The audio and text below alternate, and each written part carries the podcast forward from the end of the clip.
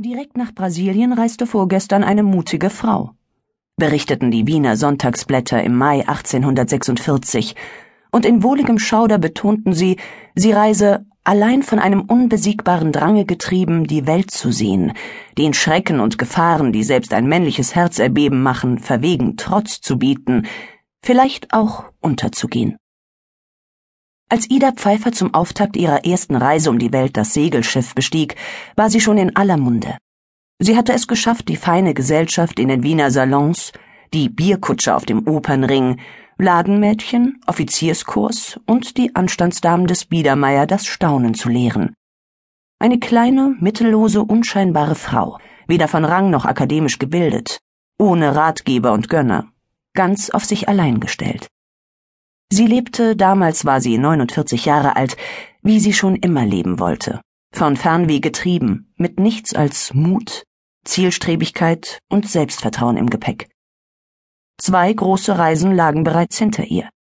Die erste führte sie nach Palästina und Ägypten, die zweite in den hohen Norden. Ihre Tagebücher wurden zu Bestsellern und in mehrere Sprachen übersetzt.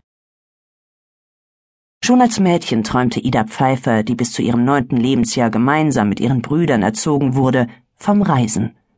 Lieber als mit Kochgeschirr und Puppen hantierte sie mit Säbeln, Trommeln und Gewehren. Dass sie Knabenkleider tragen durfte und, statt Etikette nach Mädchenart, Tapferkeit und Tatkraft als hohes Gut erfuhr, kam ihrem Temperament sehr entgegen. Doch nach dem Tod des Vaters, eines wohlhabenden Wiener Kaufmanns, hielt der harte Alltag eines Frauenlebens Einzug. Idas Mutter war fest entschlossen, den neunjährigen Wildfang in das stramme Korsett häuslicher Tugenden zu pressen. Auflehnung war die Folge. Um nicht Klavier spielen und sticken zu müssen, brachte Ida sich Schnittwunden an den Händen bei. Eine von der Mutter erzwungene Ehe mit einem sehr viel älteren, glücklosen Anwalt, der obendrein auch noch Idas Mitgift durchgebracht hatte, scheiterte. Das Paar lebte getrennt und Ida kümmerte sich, zunächst nur mit bescheidenen finanziellen Mitteln ausgestattet, allein um die zwei Söhne. Erst als ihre Kinder auf eigenen Füßen standen, konnte Ida Pfeiffer endlich im März 1842, im Alter von 45 Jahren, ihren Jugendtraum verwirklichen und ihre erste große Reise antreten. Um Freunde und Verwandte zu beruhigen, gab sie vor, eine Freundin in Konstantinopel besuchen zu wollen. Ihr eigentliches Ziel waren aber Palästina und die angrenzenden politisch unruhigen Länder. Wie in einem Taumel holte sie in den folgenden 16 Jahren mit Riesenschritten alles Versäumte nach. Sie war die erste Frau, die alleine um die Welt reiste. Weder Gefahren noch Beschwernisse beeindruckten sie. Sie nahm jede Art von Strapazen auf sich, um ihrer Lust am Abenteuer nachzugeben. Und sie lernte schnell. Schon in Konstantinopel räumte sie alle Bedenken männlicher Beobachter gegen Zimperliesen aus, indem sie versicherte, dass sie reiten könne, was zwar nicht stimmte, aber dann schaffte sie es doch mit nichts als Willensstärke im Sattel zu bleiben. Schwäche zu zeigen erlaubte sie sich nicht, auch wenn sie am Rande der Erschöpfung war.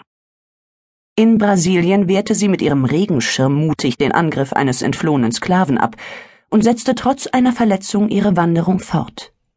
Südindien durchquerte sie auf dem Ochsenkarren und nahe Bagdad schloss sie sich einer Karawane an, nur mit ihrer Pistole und einer Handvoll arabischer Worte bewaffnet.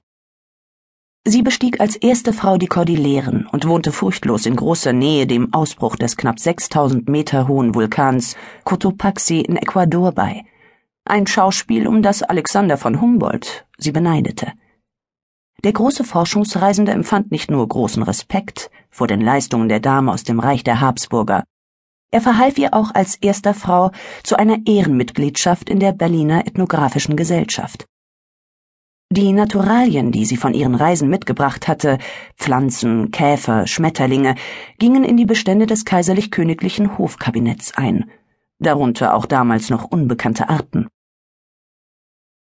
Eine Zeit lang dachte Ida Pfeiffer tatsächlich daran, sich zur Ruhe zu setzen. Aber dann plante sie doch, sie war jetzt 53, eine zweite Reise um den Erdball, diesmal gen Osten.